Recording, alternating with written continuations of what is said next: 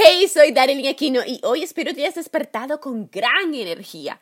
¿Eres de los que no dan el paso o se atreven a ir detrás de sus sueños por el miedo?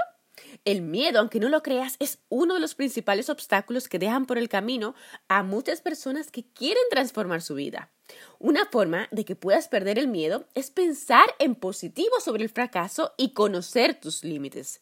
Y pensar en que si no te arriesgas a fallar, va a ser mucho peor que el mismo fallo. Saca adelante ese proyecto personal o emprende ese proyecto profesional. Sal de tu zona de confort, de seguridad, arriesgate y saborea cada paso que das. Agita tu presente, Ten sed de éxito y no te quedes quieto. Siempre mantente en constante movimiento. No podrías imaginar la cantidad de veces que he fallado, me he caído y vuelto a levantar y lo seguiré haciendo con una sonrisa en la cara, porque si no corres riesgos y sales de tu zona de confort, serás un simple espectador en tu vida. Haz que el miedo juegue a tu favor y toma la iniciativa.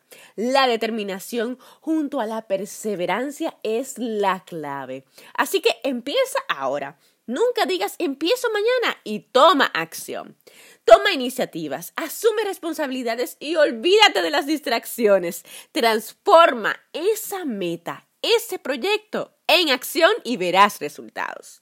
Soy Darwin Aquino. Hasta el próximo episodio donde cada día te daré consejos para transformar tu vida y ser tu mejor versión.